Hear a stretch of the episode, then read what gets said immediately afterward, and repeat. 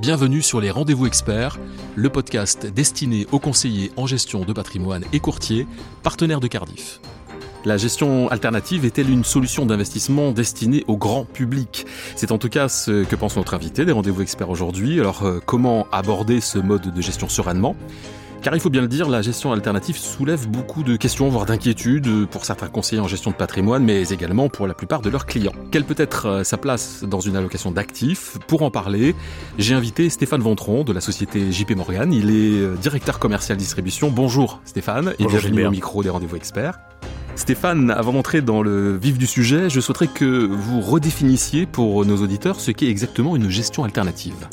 Ah, la gestion alternative, en réalité, c'est un champ extrêmement vaste dans la mesure où ça recouvre tout ce qui peut permettre de générer une performance qui ne soit pas directement corrélée à celle des marchés financiers. Alors ça signifie quoi? Ça signifie qu'on peut parler d'actifs réels, c'est-à-dire que l'immobilier à proprement parler, euh, que les conseillers et les particuliers affectionnent tant, eh bien, est à proprement parler un actif alternatif, donc ça ne fait pas toujours peur. Et puis également des méthodes moins conventionnelles de gestion qui vont consister plutôt que de s'asseoir sur la direction d'un marché, entre guillemets, donc d'acheter euh, un marché de petites et moyennes valeurs européennes, en essayant de faire la meilleure sélection, bien évidemment, ou d'acheter des valeurs émergentes, eh bien là, le sujet, ça va être plutôt d'appliquer des politiques d'arbitrage entre classes d'actifs ou au sein d'une classe d'actifs, hein, telles que les long shorts, qui sont les mieux connus des conseillers en règle générale, où on va généralement essayer d'extraire de l'alpha, donc de choisir les sociétés qu'on va estimer les plus performantes dans la durée, et puis en face de se couvrir du risque action par des indices ou par des, euh, des ventes à découvert d'actions qu'on va estimer, elles, moins performantes dans la durée. Et puis ça peut se faire aussi sur de multiples classes d'actifs.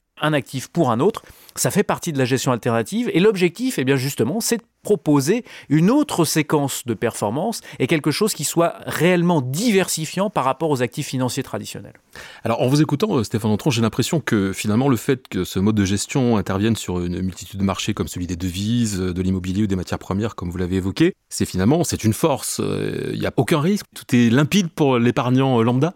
Alors il y a toujours du risque dans l'investissement. Et là où il n'y a pas de risque, il n'y a pas de performance, naturellement. Sinon c'est qu'il y a un problème dans l'équation. Donc il y a naturellement du risque. En revanche, eh bien ce qu'il faut bien avoir en tête, c'est que ce risque doit être confié à des experts qui eux doivent encadrer justement cette prise de risque. Ah, si on parle de la genèse de la gestion alternative, c'était précisément pour encadrer le risque des marchés financiers pour l'épargne retraite des épargnants aux États-Unis. Hein. C'est comme ça qu'elle est née euh, après-guerre. Donc du coup, le, sujet, c'est précisément de se focaliser sur le risque. Il y a deux risques essentiels hein, quand on se positionne sur un marché. Le bêta, qui est quelque part le risque que l'on prend en se positionnant sur un marché, et l'alpha, qui est plutôt lié au risque spécifique qu'on va prendre sur un titre et la surperformance par rapport à ce marché. Eh bien, l'objectif de la gestion alternative, c'est quelque part le plus possible de limiter le bêta, donc de limiter le risque de marché, et en revanche, eh bien, de euh, d'augmenter ou en tout cas de n'extraire que le risque spécifique sur les titres. Ce qui va permettre d'avoir justement une séquence de performance qui est liée non pas à la direction des marchés, mais à la qualité d'anticipation des équipes de gestion. C'est un risque différent. Un risque différent. Alors, euh, j'ai deux questions du coup en une à vous poser.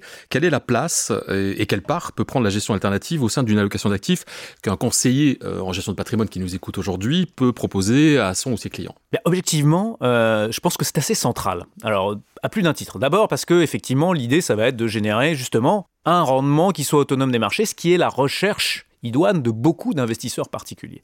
ensuite, euh, dans le contexte que nous connaissons, le contexte de Toba, qui dure depuis un moment, qui a fortiori va continuer à durer, eh bien, il est nécessaire de proposer sur un profil de risque qu'on va qualifier de mixte ou d'équilibré, eh bien quelque chose qui nous permette de sortir du pur investissement obligataire ou en tout cas d'une proportion significative de marché obligataire. Et de ce point de vue-là, eh bien la gestion alternative, quelle qu'elle soit, constitue un socle assez important et efficace dans ce contexte puisque pas directement lié à la direction des taux et par conséquent, eh bien peut proposer quelque chose justement qui peut servir de base à de l'investissement plus thématique. Hein. On peut penser à des actifs émergents, à de la Chine, à de la technologie, hein, qui ont le vent en poupe. Hein. Ce sont des thèmes d'avenir. Mais en revanche, pour équilibrer cette prise de risque, puisque là, pour le coup, on a un risque marché important, eh bien, la gestion alternative peut avoir un rôle à jouer pour éviter que les portefeuilles des clients soient trop déformés ou trop exposés sur ces risques qui qu'on a plutôt envie de prendre dans la durée, mais qui vont faire connaître, qui vont connaître des aléas et qui vont secouer un petit peu les portefeuilles dans la durée. Alors on l'a bien compris, hein, c'est un sujet euh, non seulement qui vous passionne, mais qui est aussi au cœur de l'expertise euh, de JB Morgan, cette euh, gestion alternative. Parlons un petit peu de votre mode de gestion, comment vous gérez, comment vous sélectionnez les valeurs, comment vous composez l'offre commerciale. Comme je le disais, hein, ça représente énormément d'expertise chez nous, hein, la gestion alternative. C'est plus de 150 milliards d'actifs, ce sont des centaines d'experts de l'investissement qui partent, comme je le disais, de l'investissement immobilier. Nous sommes des très grands acteurs de l'investissement immobilier, en particulier aux États-Unis, bien évidemment, mais également donc sur des méthodes de gestion qui passent par le long short et qui vont jusqu'à la gestion globale macro, la plus connue des conseillers en gestion de patrimoine en France, puisque c'est celle que nous avons tendance à promouvoir dans la durée. Et c'est vrai que notre méthode, elle va consister dans ce cadre-là, eh bien, à essayer d'avoir une analyse macroéconomique de l'ensemble de l'environnement de marché et de se positionner justement sur les écarts, essentiellement sur les écarts qui peuvent exister entre les différents marchés, entre les différentes classes d'actifs, pour générer bah, justement cette performance asynchrone, complémentaire par rapport aux actifs traditionnels et essayer de faire en sorte que on puisse proposer globalement aux clients, c'est bien ça l'objectif, hein, quelque chose de plus résilient et des portefeuilles plus robustes dans la durée en combinaison avec des actifs traditionnels. S'il y avait un fonds dans le portefeuille de, gestion alternative que vous proposez, un fonds qu'il faudrait mettre en avant aujourd'hui, ce serait lequel? Eh bien, ce serait euh, Global Macro Opportunities, précisément parce que je pense qu'il répond parfaitement à cet objectif, justement, de génération de performance dans un contexte où chroniquement la volatilité va augmenter sur les marchés. C'est une stratégie qui se nourrit de volatilité et donc je pense que c'est assez pertinent de la positionner à l'heure actuelle et elle s'associe extrêmement bien à des thématiques actions puisque très peu corrélées à des thématiques actions et donc en combinaison avec des actifs de long terme, ça fonctionne extrêmement bien. J'attire votre attention d'ailleurs sur le fait que dans l'offre Cardiff, une déclinaison ESG, donc Global Macro Sustainable, existe dans l'offre Cardiff.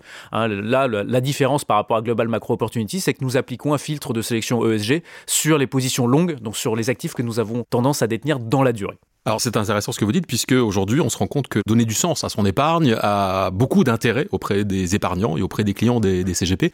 Donc là vous entrez dans une tendance qui est en train de vraiment de s'installer. Vous en pensez quoi de cette tendance ISR, ESG C'est une vraie tendance de fond hein, et ça va devenir indiscriminant en termes d'investissement. Ça a toujours été pour nous une conviction et elle est venue de façon assez contre-intuitive par les marchés émergents en réalité puisque c'était une approche par les risques indispensables pour éviter les à-coups trop importants et les déconvenues trop fortes sur certains thèmes d'investissement, où le risque réputationnel peut être très très fort. Et c'est par cet angle-là, en réalité, que dans les années 90, on a commencé à muscler euh, notre jeu, je dirais, euh, sur cette approche ESG, par de la gouvernance d'abord, et c'est devenu vraiment un élément très important à la fois dans la gestion du risque et puis à la fin, eh bien donc du coup dans la génération de performance en évitant les pires à-coups. Et donc euh, nous on a la conviction que ce mouvement qui devient partagé va devenir un discriminant assez fort en termes de performance, effectivement, dans la mesure où on a quelque part une conjonction de l'ensemble des investisseurs institutionnels, particuliers, qui vont un petit peu tous dans la même direction et qui donc vont amener justement eh bien à un mouvement de fond vers des actifs plus lisible, plus qualitatif d'un point de vue ESG.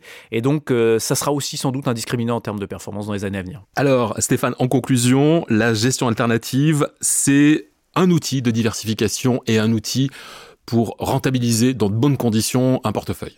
Exactement, c'est vraiment ça le message, c'est que c'est un produit, quelque part, une classe d'actifs qui ne s'envisage qu'en combinaison, comme toutes d'ailleurs, hein, qui ne s'envisage qu'en combinaison avec les actifs traditionnels et qui participe vraiment à améliorer le couple rendement-risque d'une allocation. Merci Stéphane. Merci beaucoup Gilbert.